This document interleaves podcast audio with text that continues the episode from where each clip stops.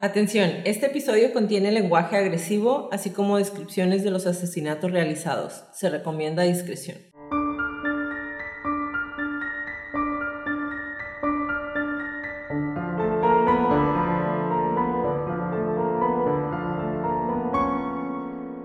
Hola a todos, bienvenidos a Crónicas de Crimen. Yo soy su host Jacqueline López y me acompaña como de costumbre Leti Mosqueda. Hi Leti. Hi Jackie.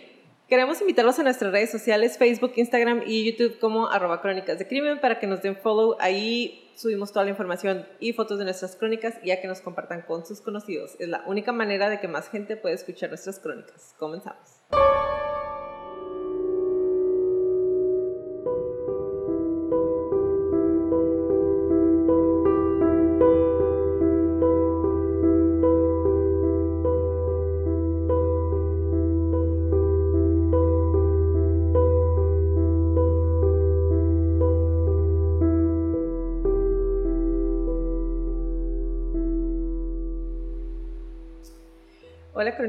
Como podrán ver, estamos haciendo un esfuerzo máximo porque Leti no tiene su laptop el día de hoy. Hasta mañana. Hasta mañana. Ustedes van a ver esto no sé cuándo, pero hoy es viernes y de mañana sábado la voy a llevar a la tienda. Por eso no grabamos el, el Martes. martes. Lu martes. El martes. Em, Y todo está raro, por eso tengo aquí mis notas porque necesito algo. Entonces, Porque y por eso no escucharon este episodio.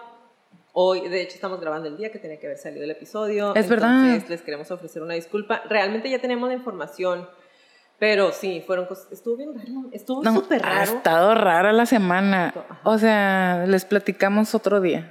Ajá, porque he estado. Ha sido una semana muy densa. ya es viernes. Pero bueno, eh, antes que nada, gracias por contestar las encuestas que subimos. Me imagino, espero que las hayan podido ver en Insta y en Facebook.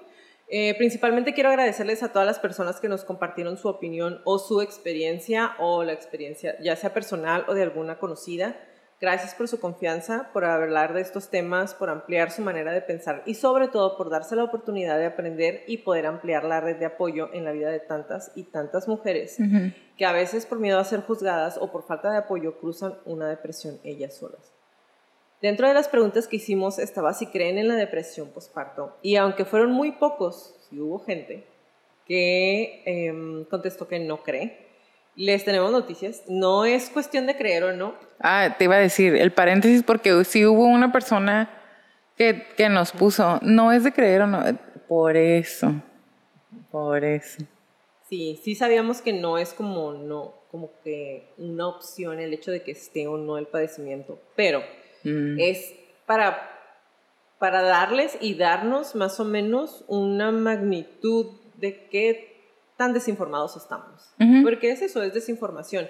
Ya que si tienes la información y aún así decides que para ti no existe, pues bueno, entonces ya si quieres vivir en tu ignorancia ya es muy respetable, pero es existe, está y la sufren, de hecho un, uno de nuestros crónicos que está estudiando enfermería eh, nos mandó un porcentaje y dijo alrededor del 13% de todas las mujeres sufren depresión postparto, entonces es algo que está, sí existe, eh, no es cuestión de creer o no.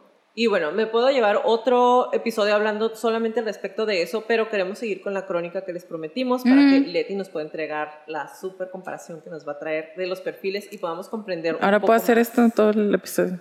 acerca del tema.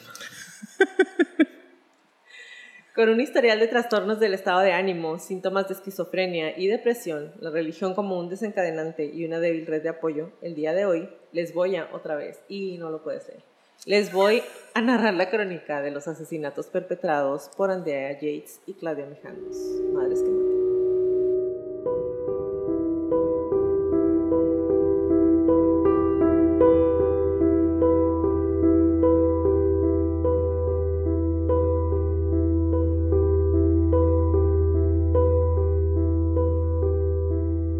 Leti, nuevamente el aviso parroquial de que la crónica del día de hoy también contiene filicidio y en esta ocasión sí voy a dar un poco más de detalles, no mucho, les voy a dar un poquito más de detalles de qué, de qué fue lo que hizo Mijangos.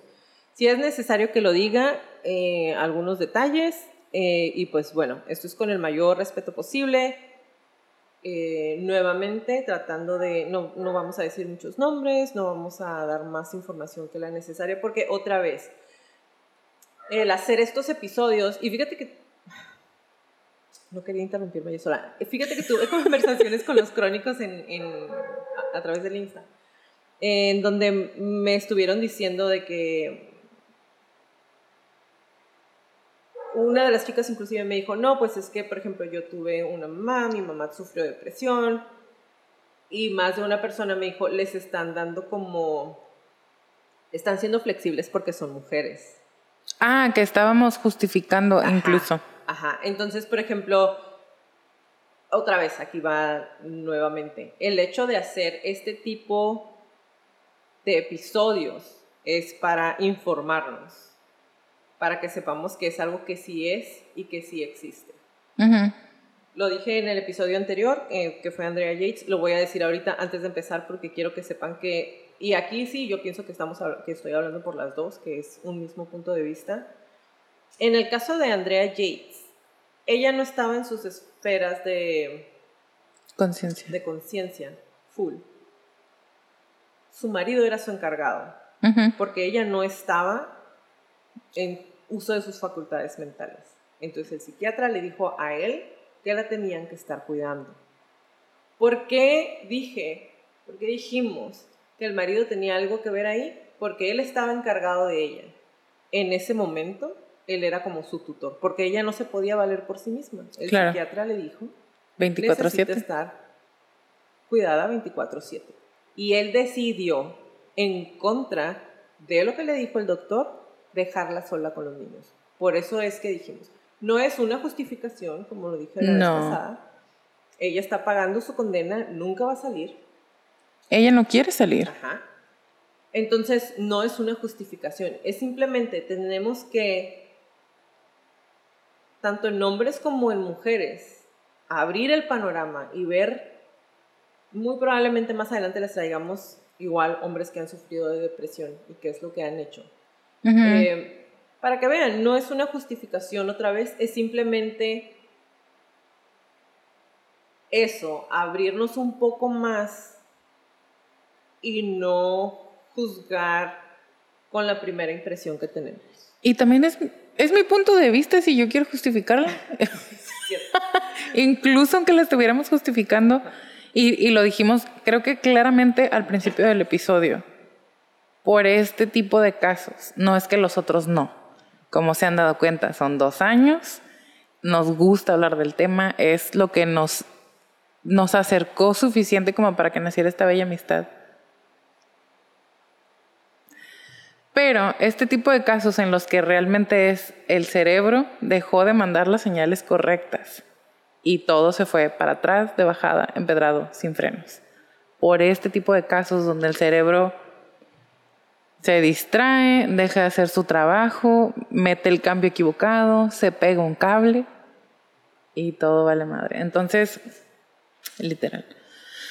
Por este tipo de casos y es a lo mejor le a lo mejor le, ponemos más pasión, a lo mejor es mucho más sencillo para nosotras hablar de casos donde honestamente y esta es mi opinión nada más no es que ellas físicamente no hayan cometido el asesinato.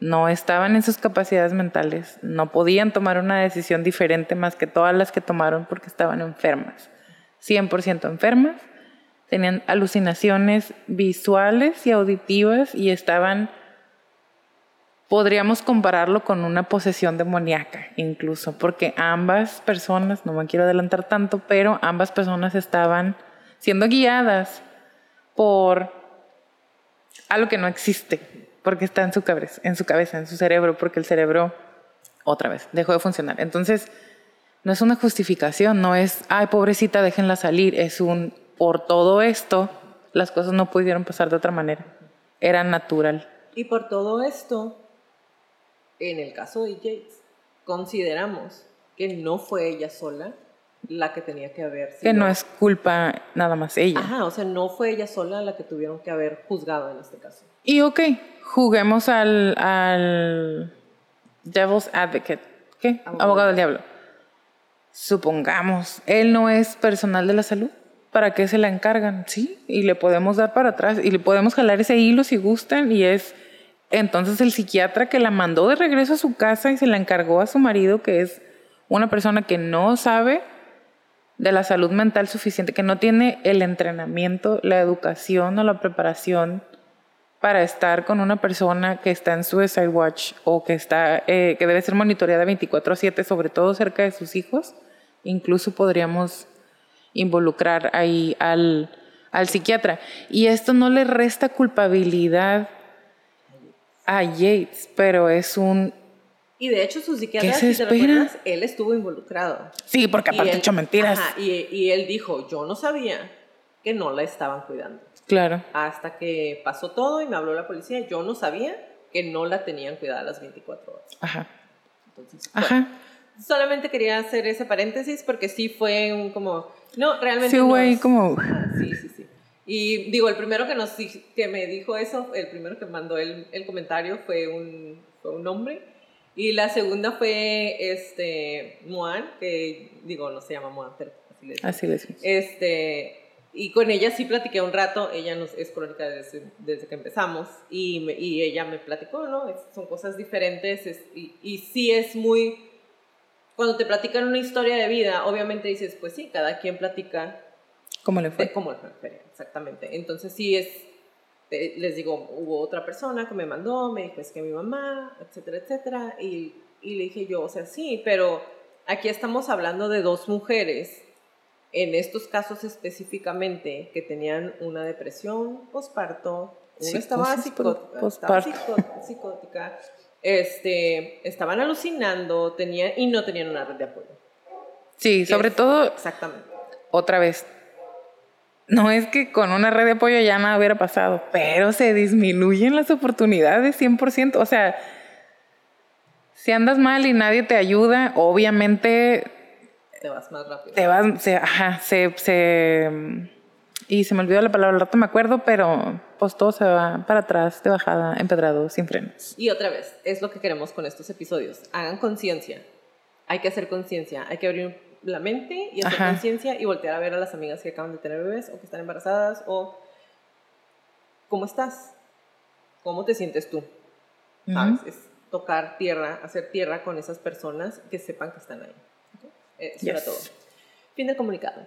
Entonces, en el orden de las historias, la semana pasada les dije eh, que me puse ahí yo sola freestyle, o sea que tengo que aventarme esto yo sola. Les platiqué la historia de Andrea Yates, les dije, eh, pues ya hicimos casi el repaso ahorita, eh, tiene cuatro hijos. Cinco.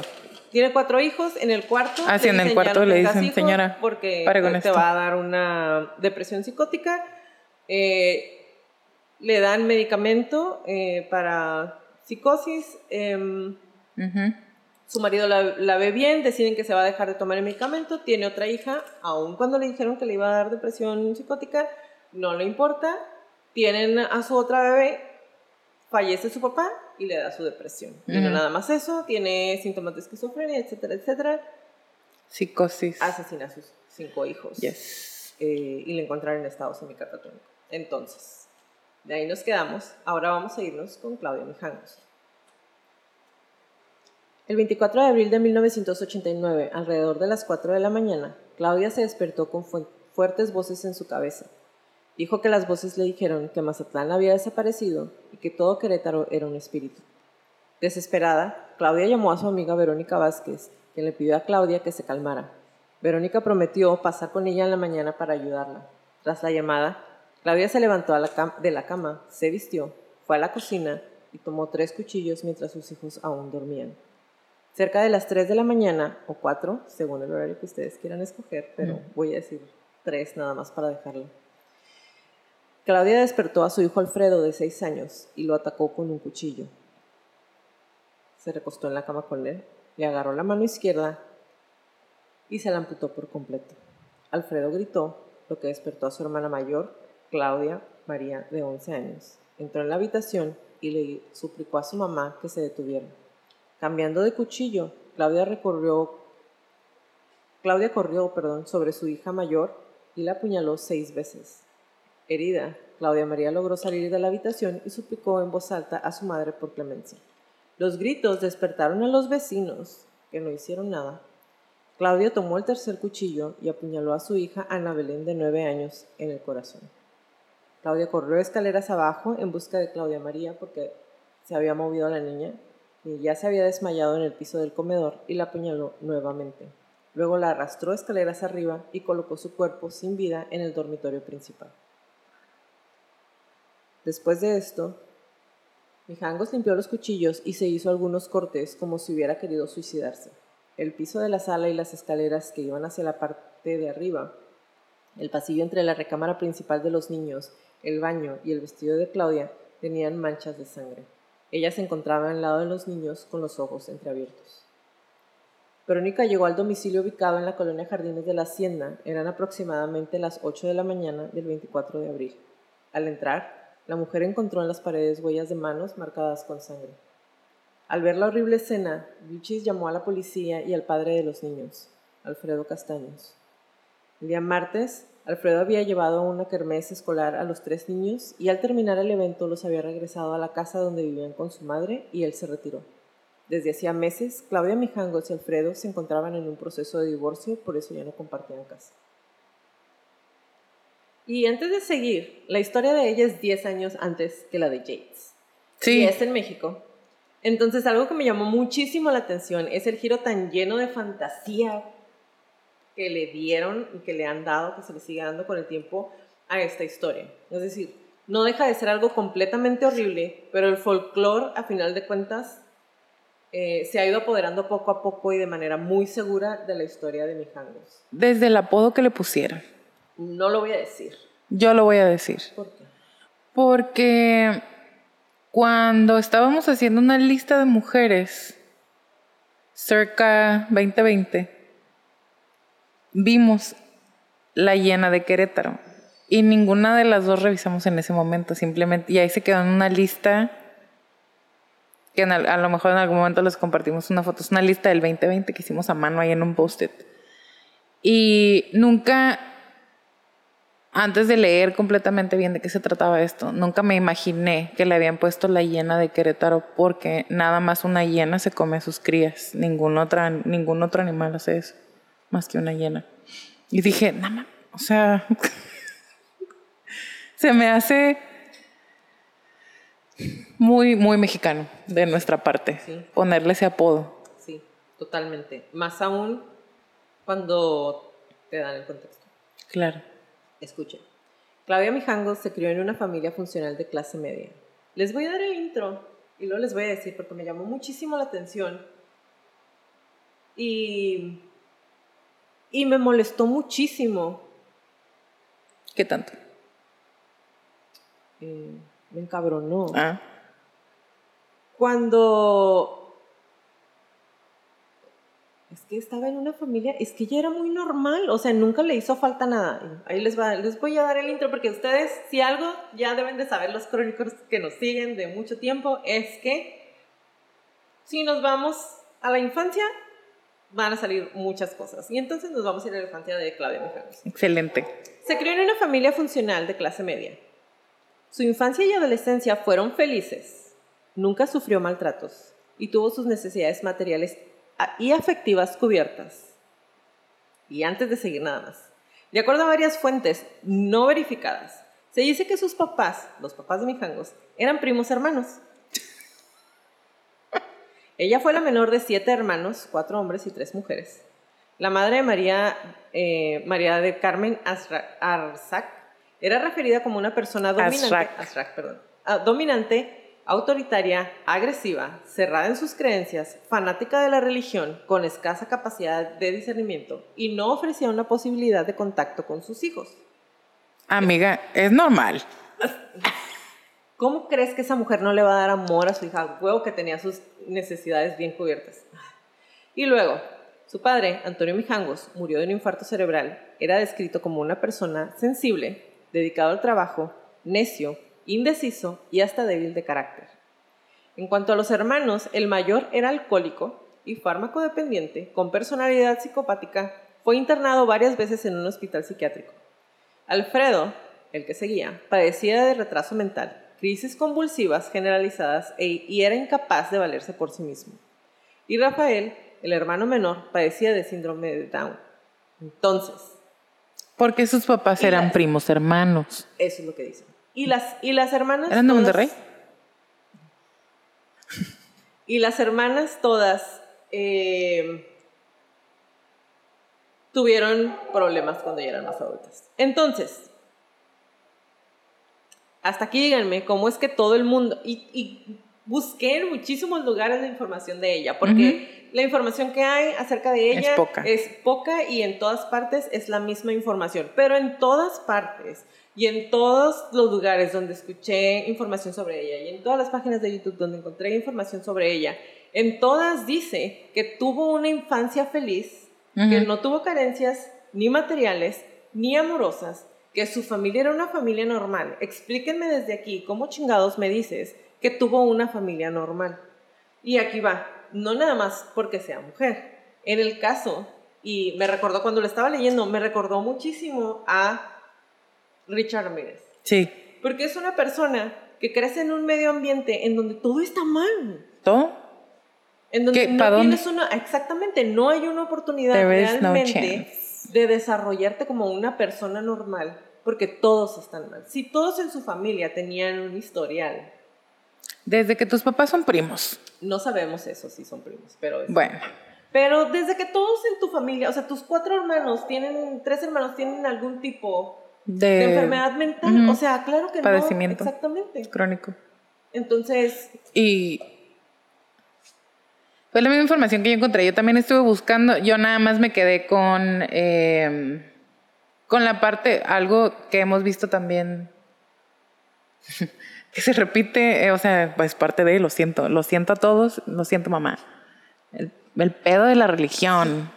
El pedo de la religión. Perdón, señoras religiosas. Sí. La estadística no miente. Lo vimos con Yates y lo vamos a ver con Mijangos más adelante. Es más, un día les vamos a hacer una lista de todos los que eran fervientes religiosos, sin importar la religión. Porque la locura no discrimina religiones. Exactamente. Al contrario. Entonces, en su infancia, Claudia Mijangos era una niña poco brillante en la escuela y tenía un carácter rebelde. Durante su adolescencia tuvo dos novios. Mm. Les estoy dando toda la información que encontré de ella.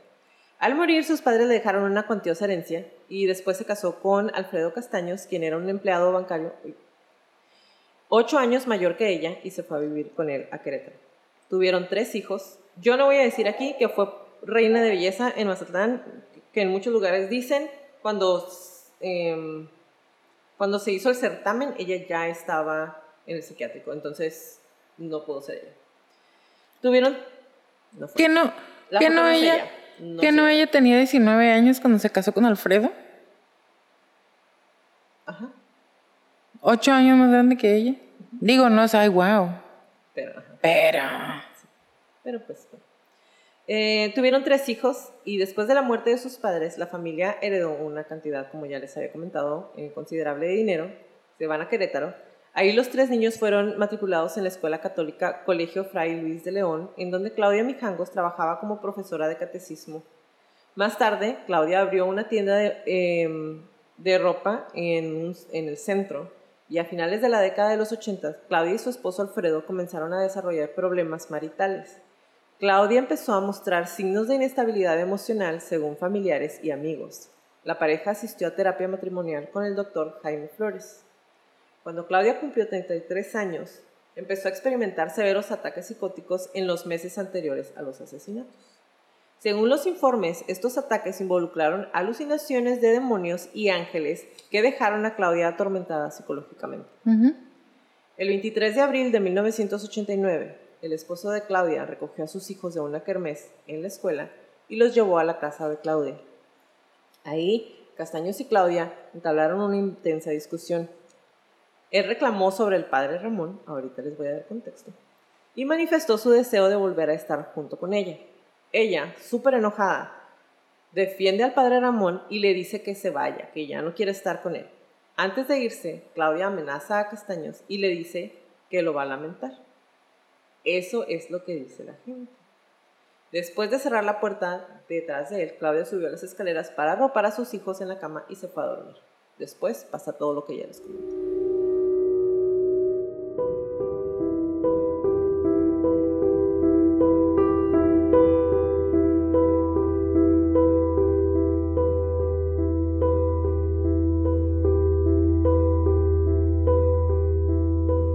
Los peritos encontraron eh, dos cuerpos más en la vivienda, el de Claudia, la hija mayor de 11 años, y el de María Belén de 9. A María Belén la encuentran en su habitación, apuñalada en numerosas ocasiones. Al lado, su madre estaba dormida con sangre en la ropa y con un cuchillo junto a ella. Creyeron al principio que estaba muerta también. Le toman el pulso y se dan cuenta que está viva. Al llegar los policías la despertaron y la enviaron al hospital por el estado de shock en el que estaba.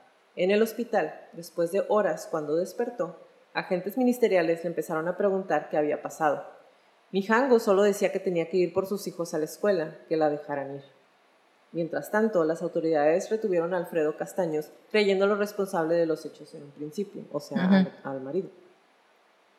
Él declaró lo que él sabía, los había llevado un día antes en la noche, después de la kermés, a la, a la casa de Mijangos, y cuando los dejó discutió con ella una vez más, que era cosa habitual desde hace mucho tiempo. Él le dijo que volvieran, les explica todo a la, policía eh, y les dice que ella lo volvió a rechazar. Eso fue todo lo que sabía de aquellas horas en las que sucedió el mutuo o filicidio. Castaños sabía más, pero no lo relacionó. Sabía que una de las causas por la que se estaban divorciando era porque Claudia Mijangos se había enamorado de otro hombre. Y aquí viene el contexto. Hay un especial de HBO que hicieron acerca de este caso. Eh, en donde están entrevistando a diferentes personas. Eh, no sale, sale el esposo. No es de HBO. Es como de un canal de aquí. Bueno, no me acuerdo Ay, si ajá, sale el esposo. Ajá, pero no sale, obviamente no sale Mijangos, no sale el padre Ramón, sale otro padre que trabajaba en la escuela con- e, junto con ellos. Sale la amiga Verónica a la que Mijangos le llama y le dice, mañana voy, no te preocupes, que es la que descubre el asesinato. Y sí, ahorita nos vamos a regresar a todo eso. Y ellos son los que te están narrando la historia. Entonces, realmente aquí Y los vecinos. y los vecinos. Realmente aquí no tenemos más No hay que una fuente lo que todos los demás estén diciendo y lo que quieran decir. ¿no? no estamos diciendo que sea o no verdad, pero no tenemos la declaración de ninguno de los involucrados. ¿ok? Entonces, em, Claudia Mijangos cada vez se alejaba más de su esposo y era habitual encontrarla en la escuela, en las clases de catecismo. Al padre Ramón tampoco le era indiferente y dice aquí, en varios lugares dice que no es cierto, en otros que sí, no sé, que tenían un romance. Empezaron un romance.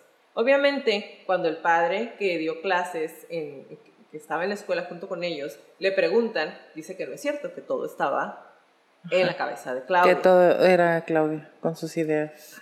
Que tampoco suena tan descabellado o, o imposible. No, no, no, de ninguna manera. Porque, digo, estamos hablando de una persona con esquizofrenia. Ajá, Entonces. Entonces, em, hay diferentes versiones. Hay versiones que dicen que sí los veían juntos, eh, que entonces pensaban que sí tenían un romance, y hay otras que dicen que solamente eran buenos amigos y que él no hallaba cómo quitársela de encima, básicamente. ¿Ok? Entonces, em, la escuela jamás dijo nada al respecto, tampoco lo negó, Pero, tampoco negó que, pero lo cambian de escuela. Que a la usanza, Otra vez. A la, a la usanza, honestamente, todos sabemos aquí, a la usanza de la religión católica, sabemos que muchas veces cuando ha habido abusos o cuando ha habido acusaciones de este tipo, lo que hacen es, pues, lo cambiamos de ciudad. Entonces, en este caso, la arquidiócesis de Querétaro tramita el cambio del padre Ramón después de los asesinatos. De esa relación, entre comillas, prohibida, porque no sabemos si realmente existía, el padre Rigoberto es el que está dando toda la opinión, ¿no? Que, es- que describe al padre Ramón como un hombre pues muy guapo, de ojos azules, de 1,90, como nos iban a enamorar de él. Em, Me da mucha risa eso. es que todo el rato lo dice, es que medía 1,90 y tenía los Quizá ojos estaba azules. enamorado yo, usted. Bueno, dije. ¿Qué tal? Yo miraba mi DCM5 y decía, a lo mejor así de azules tenía los ojos, porque Quizá. lo describe así, tal cual. Bueno, em, hablan con ella, hablan con Ramón y con el esposo de Claudia, el padre Rigoberto, y les dice que él les recomienda que se divorcien y le dice al esposo de Mijangos que él recomienda que él se quede con los niños, no con Mijangos. Al parecer, después de estas advertencias o pláticas que tuvo el padre Ramón con el director de la escuela, él ya no quiso continuar con el idilio que tenía con Mijangos. Ahí está todo. Supone que se hizo un chisme, habla, va el marido de Mijangos, se van a separar. El padre Rigoberto le dice que sea él el que se quede con los niños en lugar de Claudia porque ya la habían visto que iba poco a poco, pero bien seguro, deteriorándose su salud mental. Ya todos se habían dado cuenta. También le pesaba demasiado, a, dicen en este caso al padre Ramón, la traición a los votos que había hecho cuando se ordenó como sacerdote, porque si nos están escuchando en algún otro lugar que no sé aquí en México o Latinoamérica, aquí en México los padres no se, los padres católicos no se pueden casar. Hay en lugares que sí. ¿Los católicos? Sí. No, no, los cristianos. Bueno, mire qué me importa. Yo ni sé de religión. Está bien. Entonces, bueno. Aquí no se puede. Aquí no se puede. Y Claudia se supone que no lo toma bien. Lo buscaba, lo seguía. Durante tiempo más tarde, el padre Rigoberto es el que platica todo esto, ¿no? Ella era la que lo seguía, ella era la que Ese padre. la que lo seguía porque medía 1,90 y tenía los ojos azules. Entonces, con el tiempo Claudia empieza a hablar de que escucha voces y dice que eran ángeles que le decían que tenían que estar juntos, ella y el padre Ramón. Ella nunca perdió la esperanza de estar con el padre Ramón, según dicen eh, las personas que la conocen y dicen que esto fue parte de lo que detonó los problemas de salud mental que ya venía arrastrando. Como que el hecho de que él le dijera, ¿sabes qué? No, esto no va a pasar, es lo que hizo que terminara de, ¿De tronarle la tacha? todo. Ajá, exactamente. Su amiga Adriana cuenta que con sus hijos siempre fue muy cariñosa, que la gente, que ella siempre era muy amable con la demás gente, pero que unos meses antes mostraba actitudes extrañas, pero nunca violentas. Entonces nunca pensaron que, les fuera a hacer algo a los niños, porque aunque sí la veían como que no estaba en sus cabales, era muy amable siempre y era muy cariñosa con sus hijos, entonces nunca pensaron que fuera a hacer algo.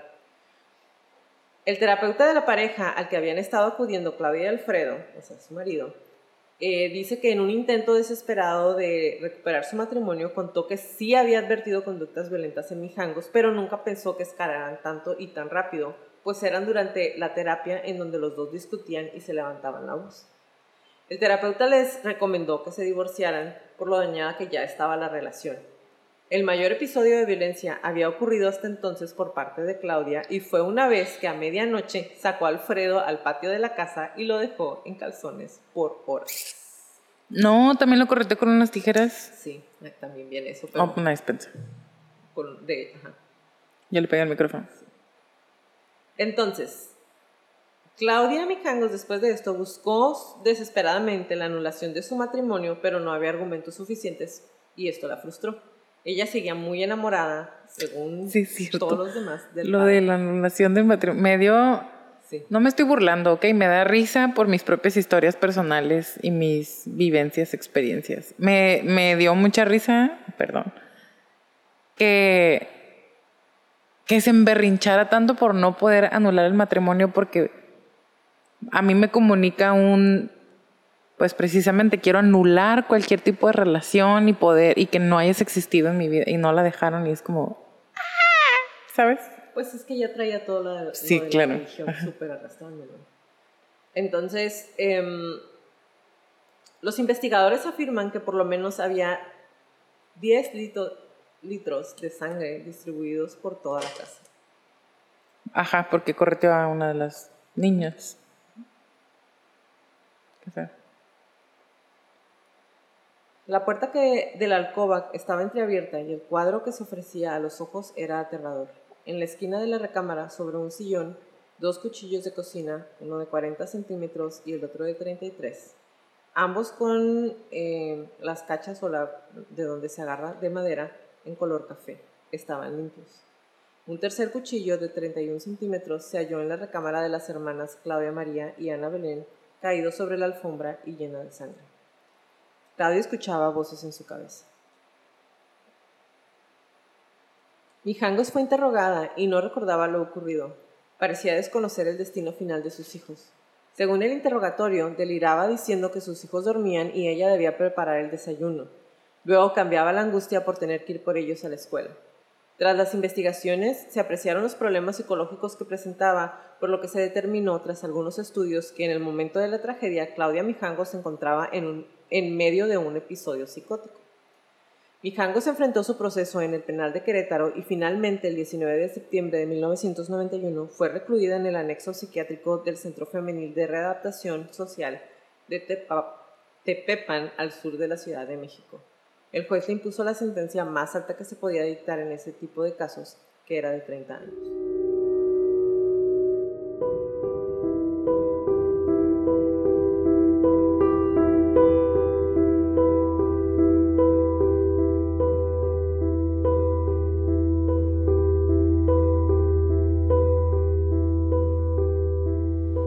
Episodio es editado por Estuca Producciones. Si necesitas que alguien te haga trabajos de edición de audio y video, Stuka Producciones puede ayudarte. Búscalos en Facebook y en Insta como Stuka Producciones. Stuka es S-Z-T-U-K-A Producciones. Ahora viene el perfil psicológico y las teorías de conspiración de los, del filicidio, los filicidios, el filicidio de Claudia Mijangos. Y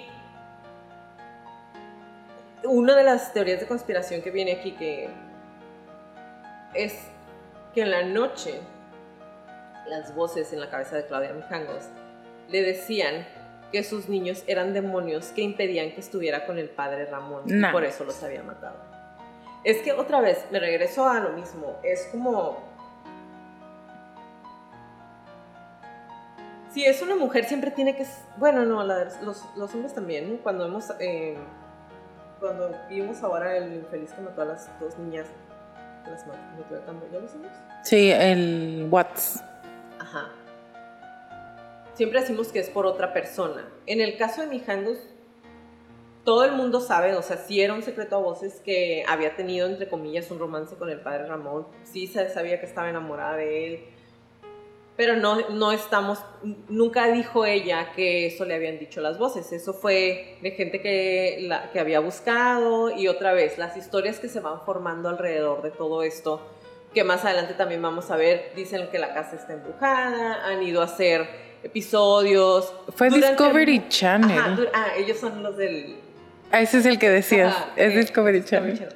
Eh, de hecho hicieron, porque era una casa como la casa está a nombre de ella, era de ella, sus papás le dejaron el dinero, todo eso era de ella. Iba gente a hacer rituales satánicos a la casa. Sí. Hay gente. que el propio gobierno fue como que la vamos a cerrar, así como para que nadie entre, porque, what the fuck, la gente estaba yendo a hacer rituales satánicos y mucha gente, los vecinos y todo, dicen, de hecho en Discovery Channel sale, que se escuchan los niños. Sí, Sí, y encontré, no los vi porque a lo que deben saber de mí, yo no veo cosas de miedo.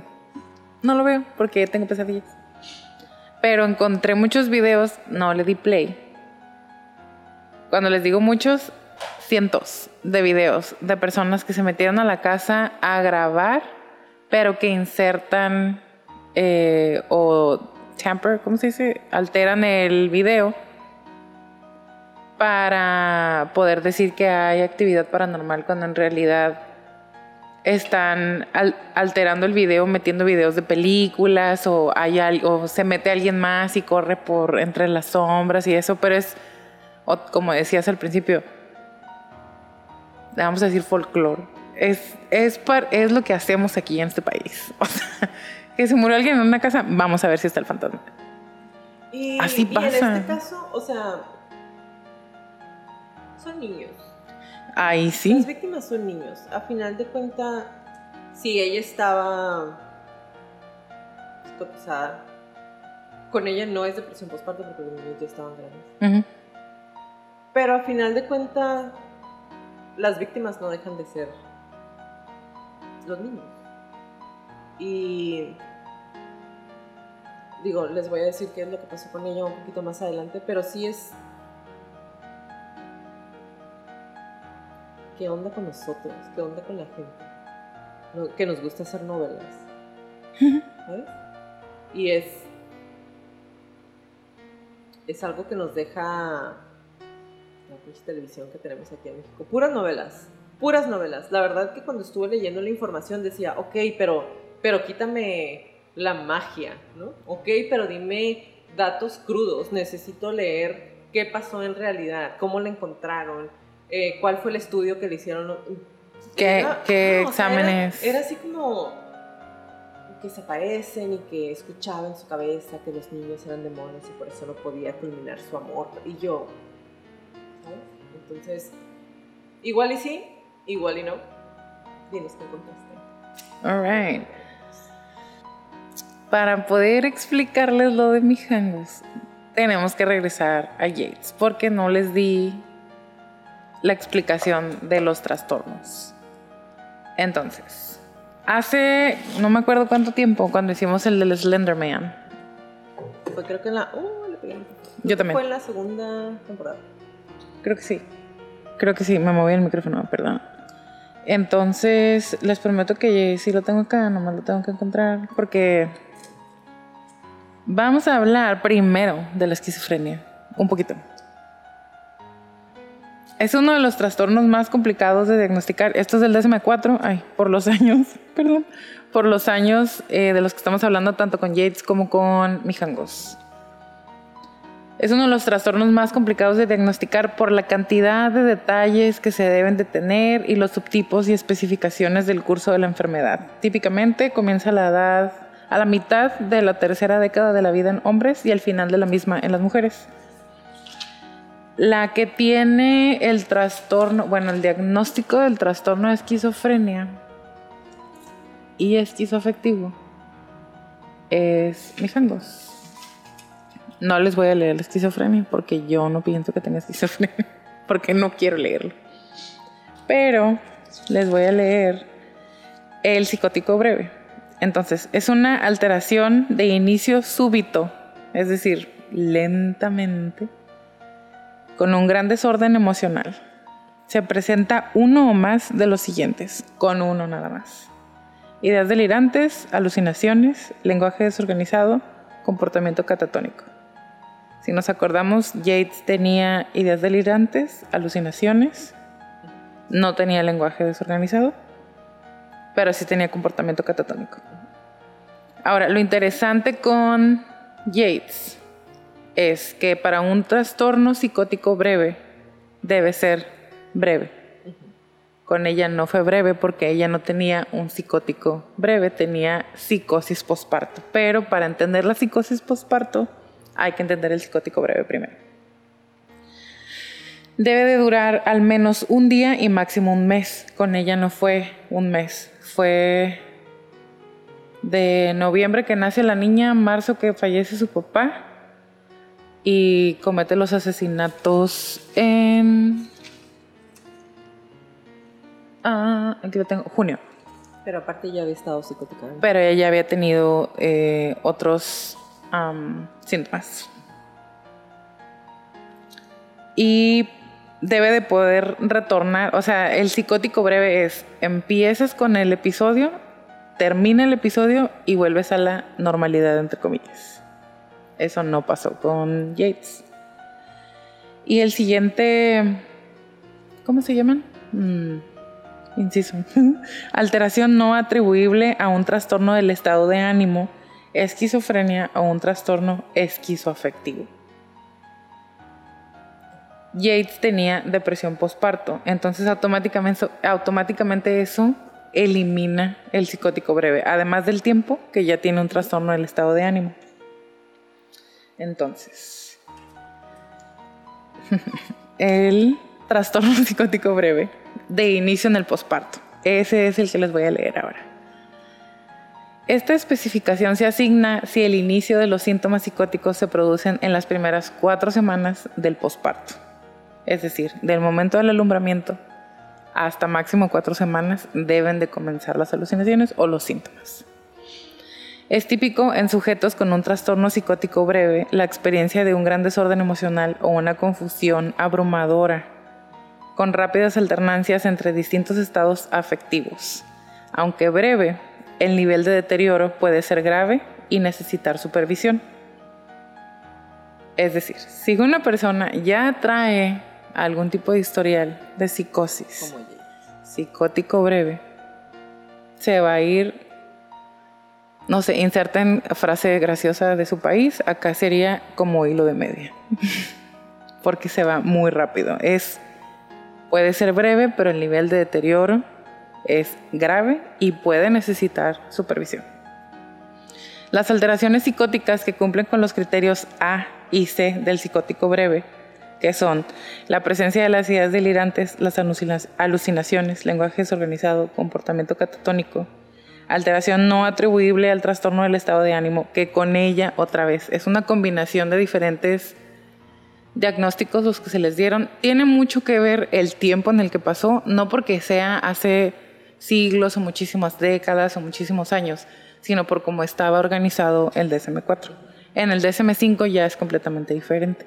Se puede explicar de una manera wholesome, ¿cómo se dice? Como más, completa. Más completa. Eh, ajá, los, los, criterios, eso es la palabra, criterios A y C del psicótico breve, pero no el B, que es la duración o el tiempo que puede durar. Son más habituales perdón, estos diagnósticos son más habituales en países en vías de desarrollo que países desarrollados. Pero, ¿de qué país es Yates? Estados Unidos.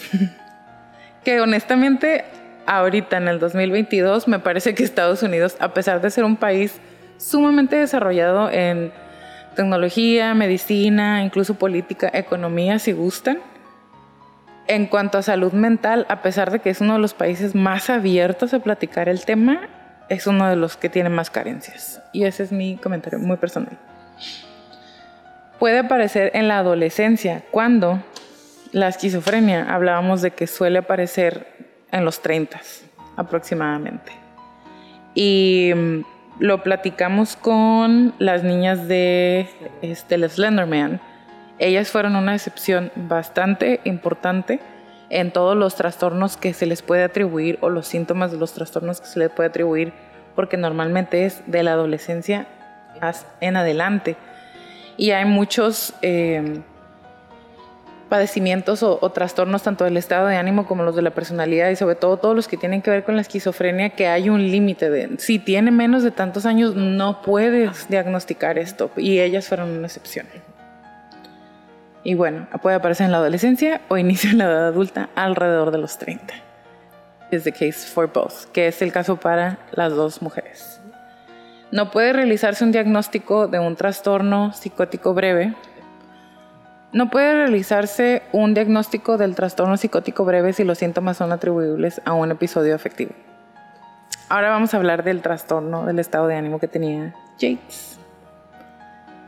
Y me voy a ir corto porque todavía falta lo de mi hangus y porque le decía a Jacqueline, no es depresión posparto, es depresión posparto para el DSM-4.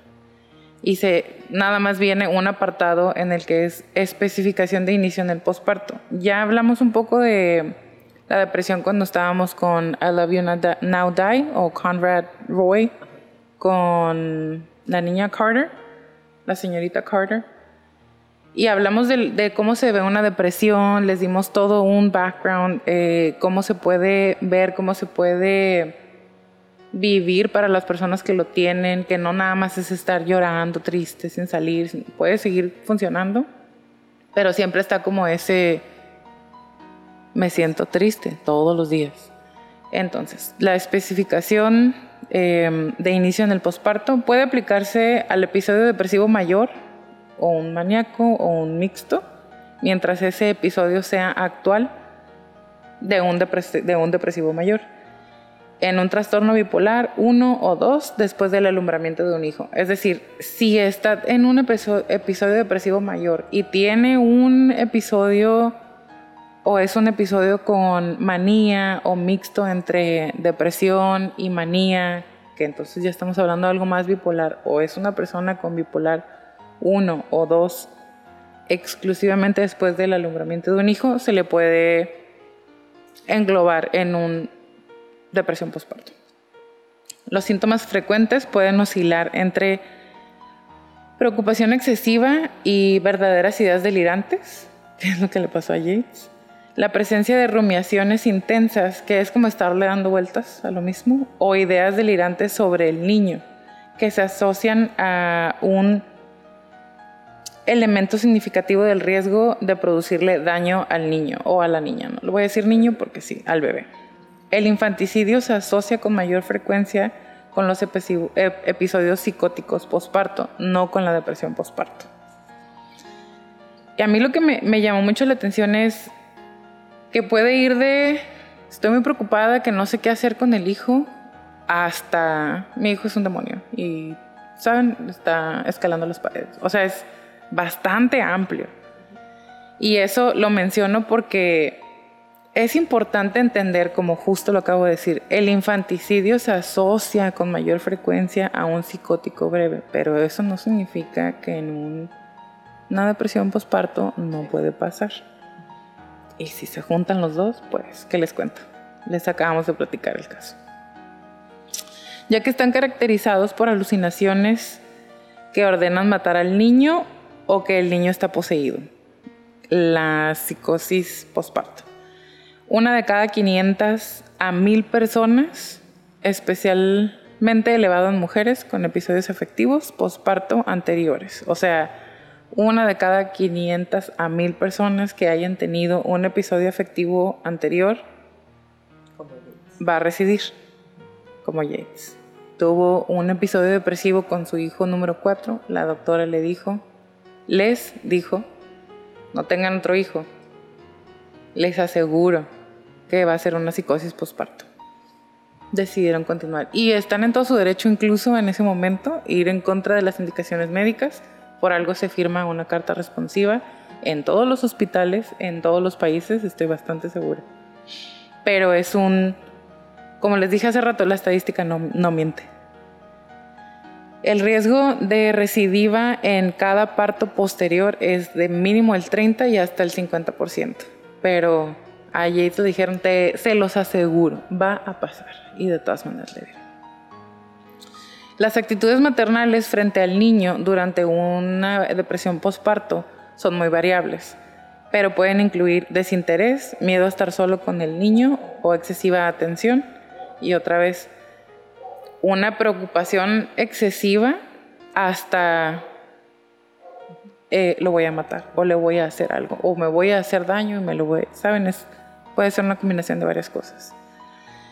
Y mm, algo muy importante, y alguien nos lo mencionó en los comentarios, los baby blues son algo completamente diferente que viene incluido dentro de la depresión postparto en el DSM-4 porque dice, los baby blues afectan hasta el 70% de las mujeres en los 10 días posteriores del parto, son transitorios, perdón, y no afectan la actividad. Y los baby blues platicábamos Jacqueline y yo. No somos expertas, no somos mamás, no somos médicos, pero tenemos muchas amigas, hermanas, primas, sobrinas, tías que lo vivieron y también nos pusimos a leer. Los baby blues, como entendimos los dos, tienen más que ver como con el desbalance hormonal, el estrés excesivo por el cual pasa tu cuerpo, tanto si es un parto natural como si es una cesárea y a veces en la cesárea más, porque literal abren tu cuerpo, ¿no? Es, o sea, es un estrés terrible, el cuerpo se mueven los órganos del lugar y inserten comentarios gráficos aquí, todos sabemos, bueno, la mayoría habremos visto, habremos visto o sabemos cómo es un parto y una cesárea. Es un estrés terrible. Todo el embarazo también, o sea, estás haciendo un humano. y aparte de eso tienes que cuidar. Y no tienes que cuidar. Eres esclavo del humano nuevo, eh, según me han contado mis amigas. Por lo menos el primer mes, no. Eres nada más un vaso de comida para ese bebé. Entonces, es algo muy lindo. A nosotras nos parece muy linda la maternidad, eh, a pesar de que no somos mamás, pero es un. Es importante entender el estrés por el que pasa toda la familia, pero la mujer porque es la que está haciendo ese ser humano y lo tiene que cuidar y el instinto maternal es súper diferente de en una mujer a un hombre, etcétera, etcétera, etcétera. Entonces es importante hacer esa distinción. Ya les hablé de la depresión postparto, ya les hablé del psicosis postparto, ahora vamos con mijangos y los problemas de mijangos. A ella la diagnostican con, en primera instancia, trastorno esquizoafectivo, punto.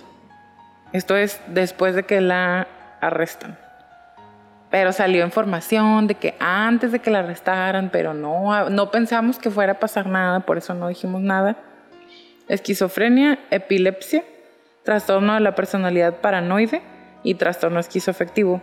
Si me acuerdo bien, porque claro que olvidé anotarlo aquí, o incluso si lo traigo y ahorita me corrijo a mí misma, no puedes tener personalidad paranoide y trastorno esquizoafectivo. Según yo, son. Se excluyen, mutuamente. Pero. A mí de las cosas que me llamó, antes de entrar de lleno a los criterios diagnósticos, durante las declaraciones de Mijangos, y les estoy hablando eh, después de que la arrestan y está detenida un tiempo, pero antes de que la trasladaran al psiquiátrico, que no sé cuánto tiempo pudo haber pasado, no pudo ser más de un año, quizá entre una semana y seis meses.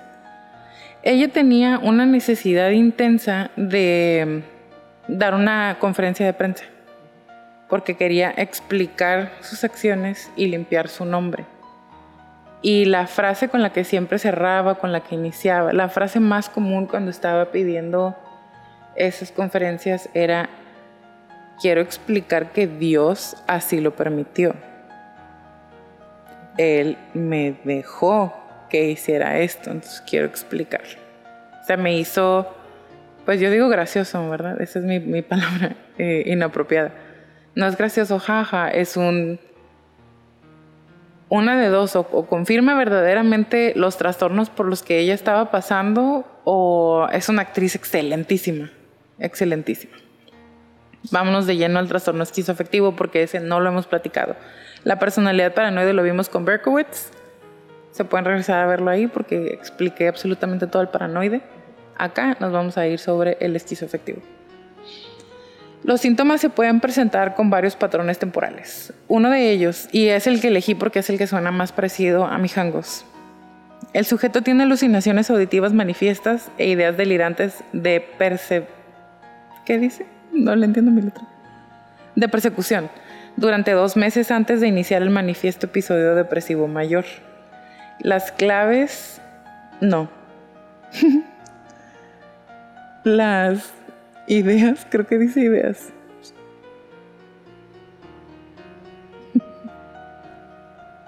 Las cuales, perdón, las cuales se mantienen por tres meses.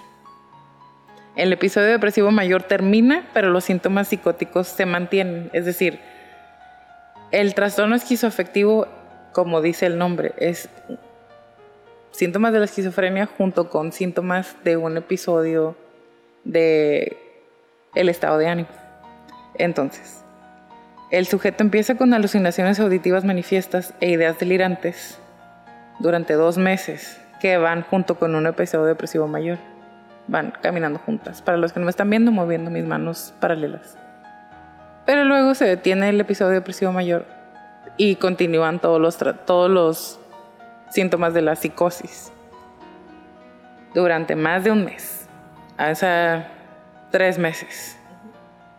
Más o menos me sonó a mi jangos. Claro, porque empezó cuando cumplió los 33 y está súper marcado. Es alrededor de esa edad, ella empezó y se dieron cuenta. Fue cuando todos empezaron a decir como...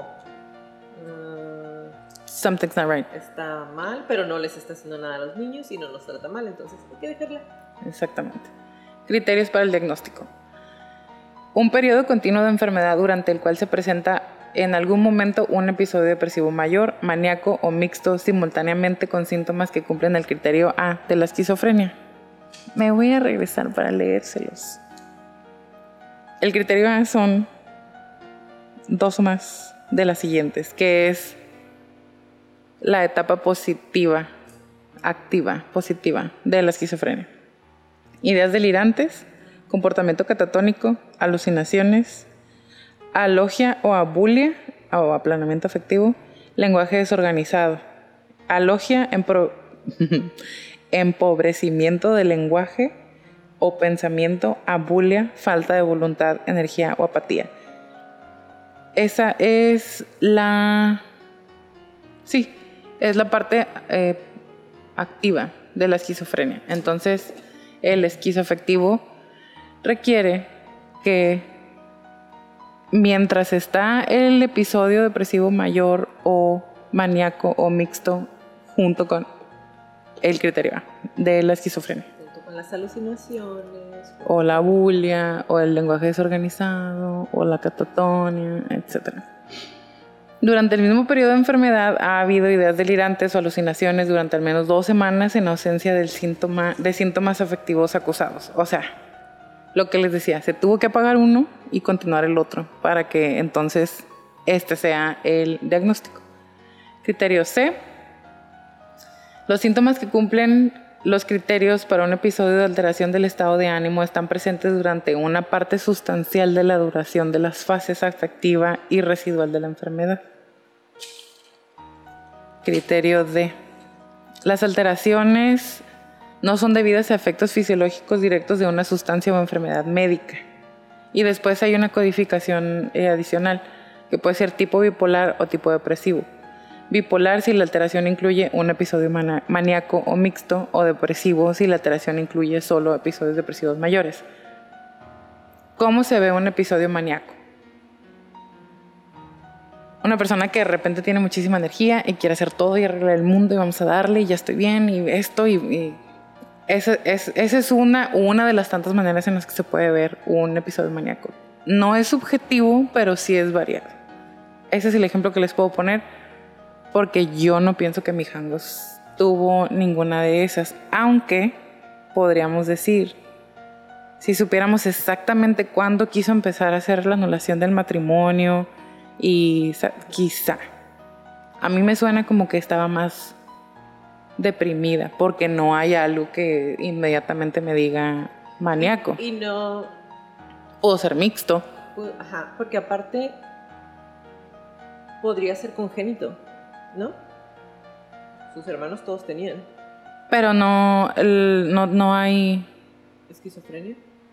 No hay esquizofrenia y aunque sí hay cierto, pues, ¿qué esperabas? no, no, este, no viene tan marcado. Bueno, es difícil distinguir el trastorno esquizoafectivo de la esquizofrenia y del trastorno del estado de ánimo con síntomas psicóticos.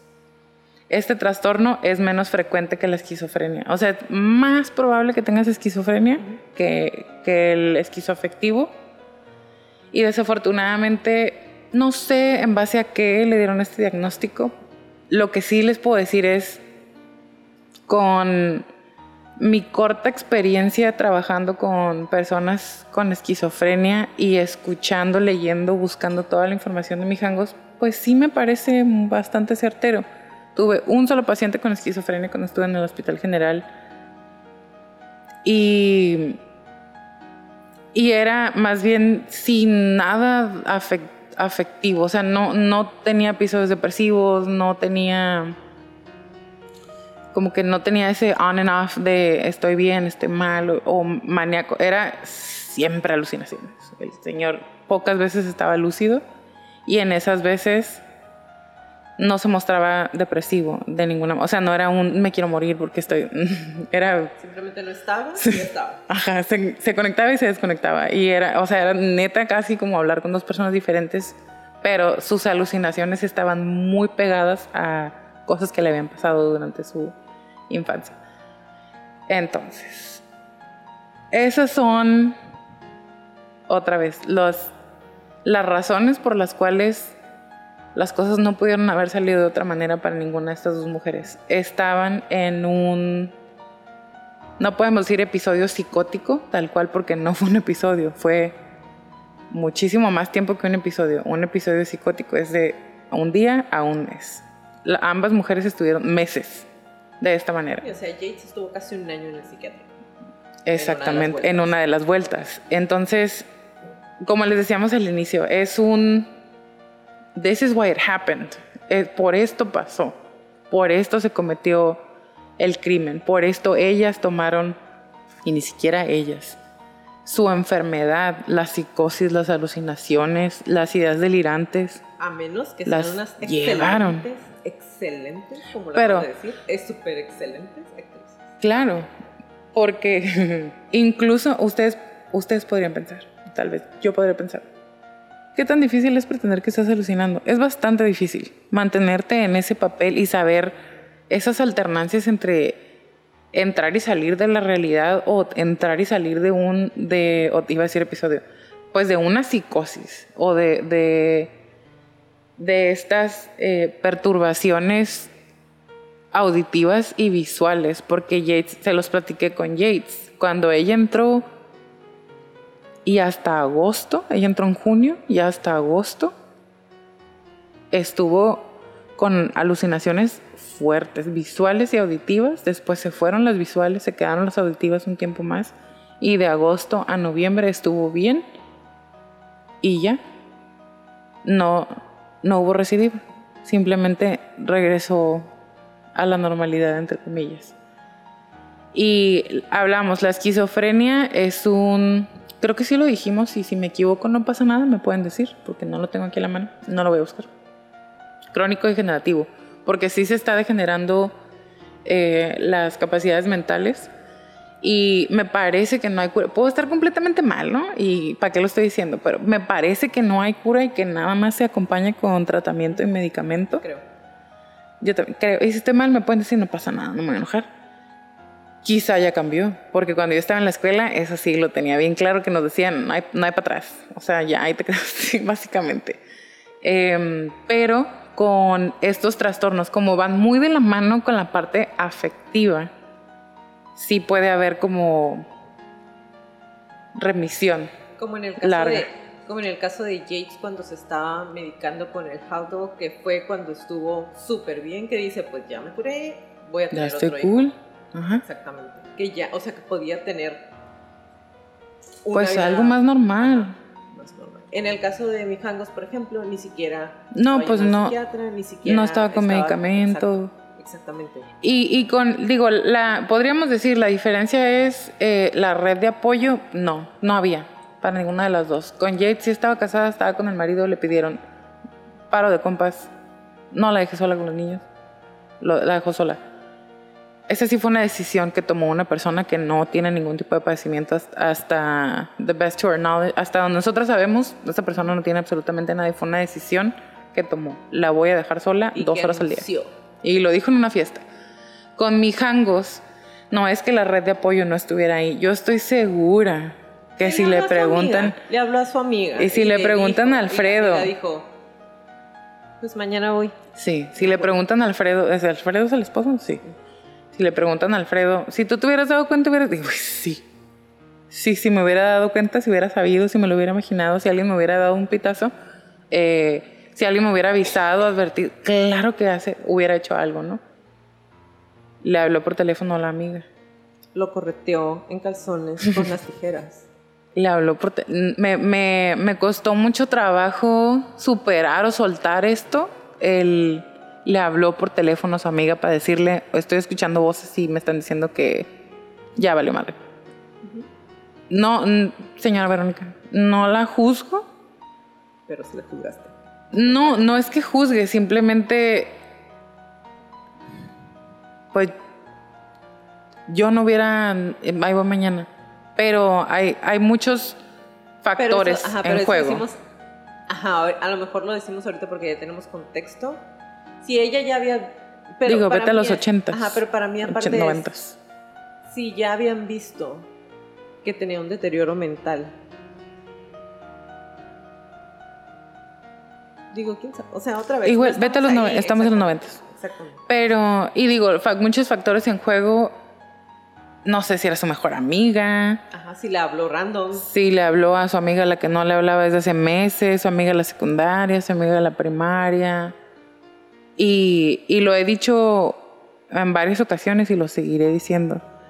Por la preparación académica que yo tengo, es un ¿qué le hace que suene descabellado? Primero vas, aseguras la integridad física de las personas involucradas y después averiguas.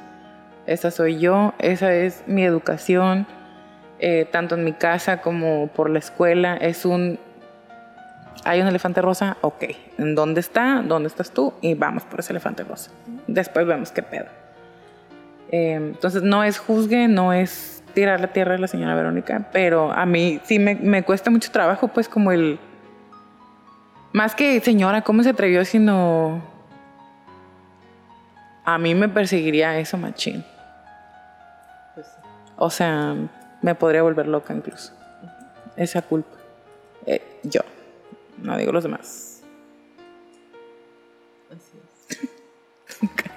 Eh, ajá, es que apenas iba a decir, vean el documental, pero si no quieren no lo vean, porque en el Igual documental no. se van a dar cuenta que ella pues, Que- no tiene. Que no le importa. Ah.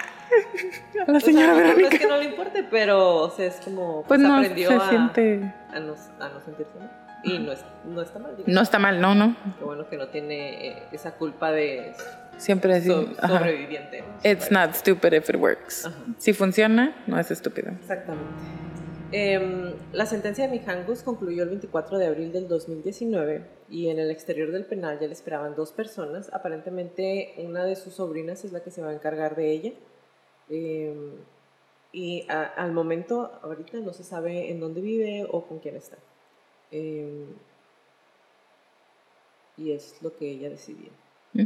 Em, yo decidí no utilizar el nombre porque se me hizo El apodo feito. el apodo. Ujú. Porque menos que con Yates, honestamente, menos que con Yates, pero también se me hace como otra vez me regresó, lo que me dio coraje fue leer que toda tu vida estuvo normal, no tenías por qué, o sea, no tenías razón por, la, por qué haber hecho eso, si nunca tuviste carencias ni de dinero ni emocionales. Y luego vas desgajando las cosas como lo hacemos en casi todas las crónicas y te das cuenta que toda su familia tenía un historial de enfermedades mentales, sus papás probablemente eran primos. Em, ¿A qué te refieres con algo normal? Tenía una mamá hipercatólica. ¿Por qué menos con Yates? Menos que con Yates. ¿Por qué se me hace con ella menos que con Jay? Ajá. Es pregunta verdadera. ¿Por qué justifico menos a ella que a Yates? Porque yo siento menos compasión por mijangos que por Yates. Yo No sé por qué. Yo también. Pero quiero saber tu opinión, a ver si me la robo. Mm,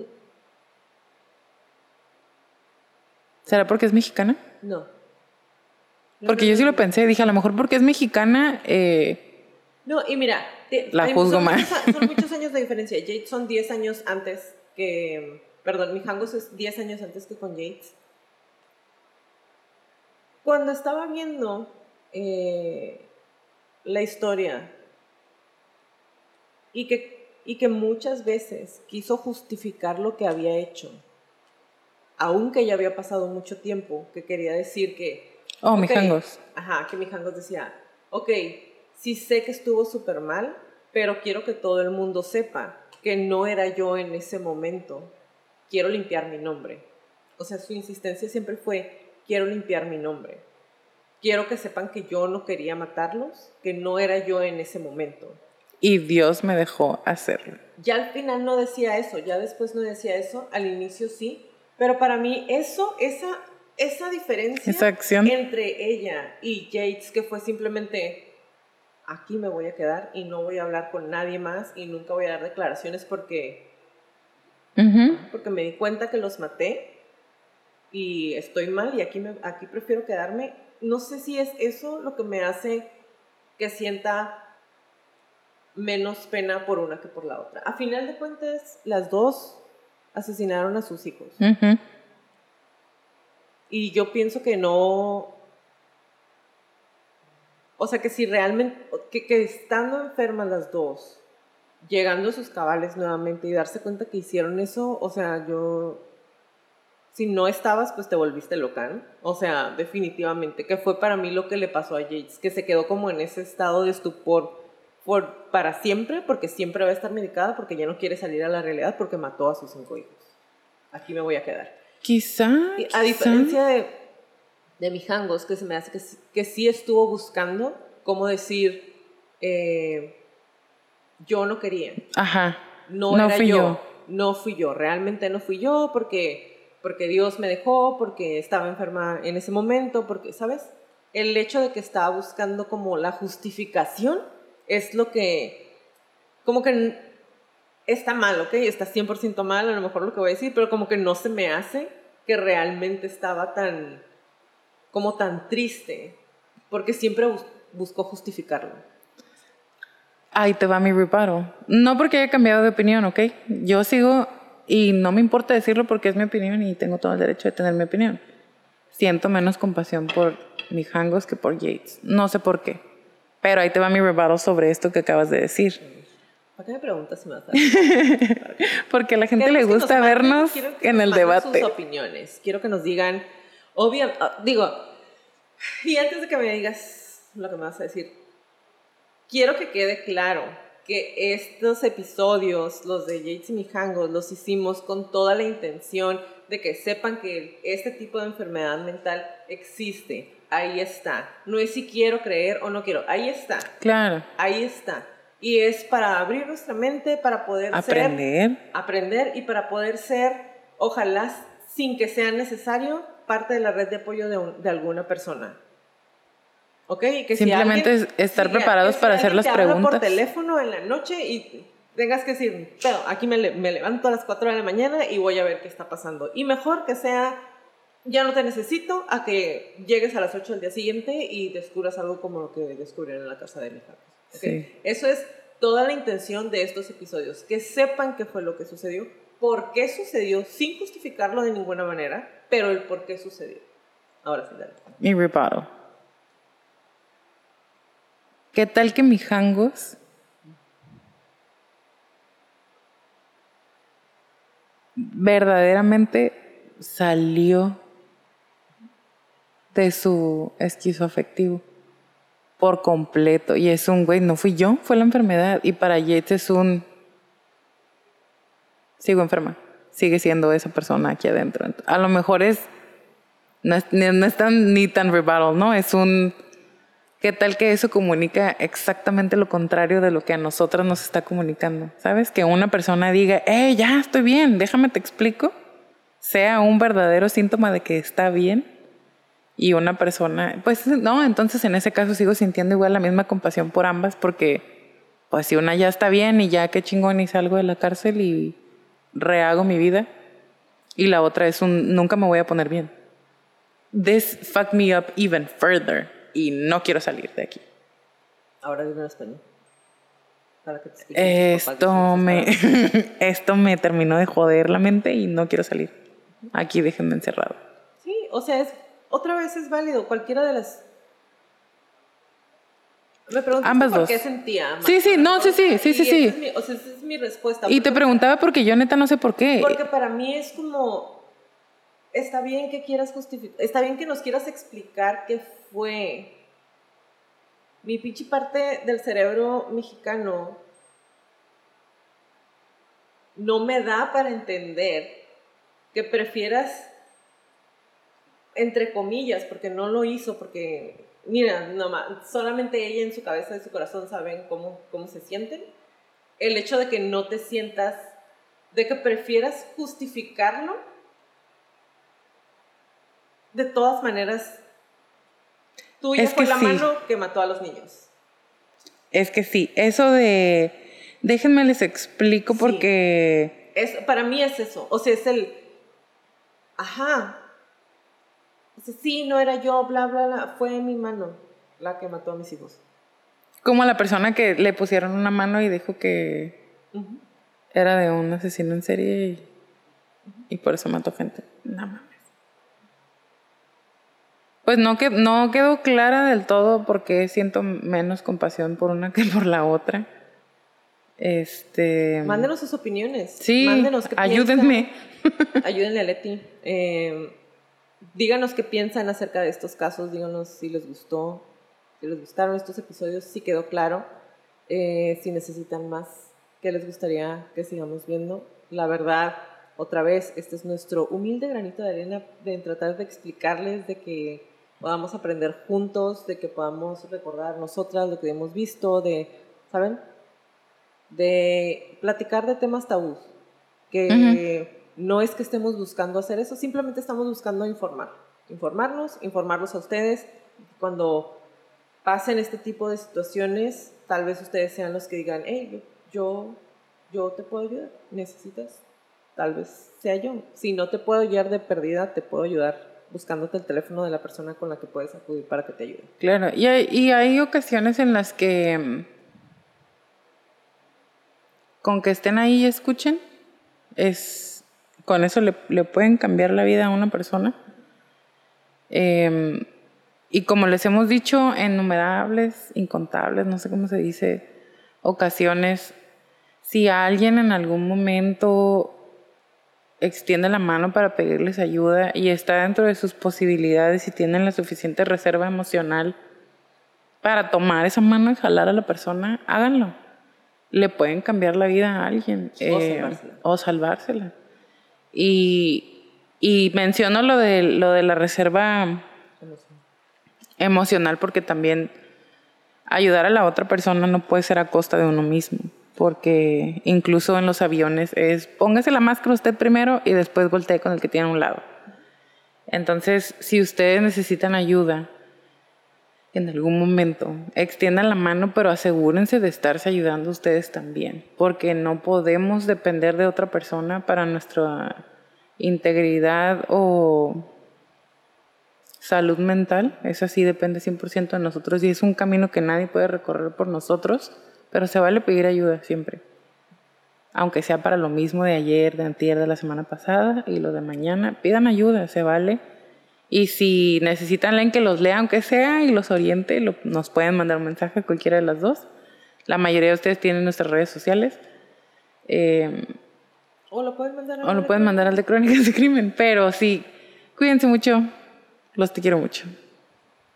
Gracias por acompañarnos en un episodio más de Crónicas de Crimen. Los esperamos en nuestro próximo capítulo. Si les gustan nuestras crónicas, por favor, regálanos un review si tienen tiempo en iTunes y o en Spotify.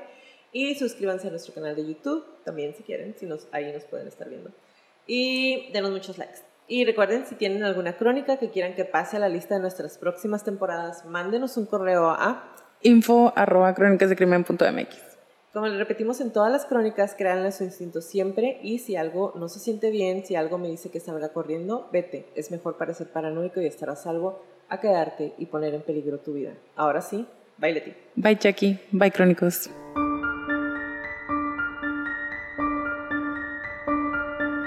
Toda la redacción y búsqueda de esta crónica fue hecha por mí, todo el perfil clínico fue realizado por Leti Mosqueda, música por Kevin McLeod y toda la edición de sonido es de Stuka Producciones.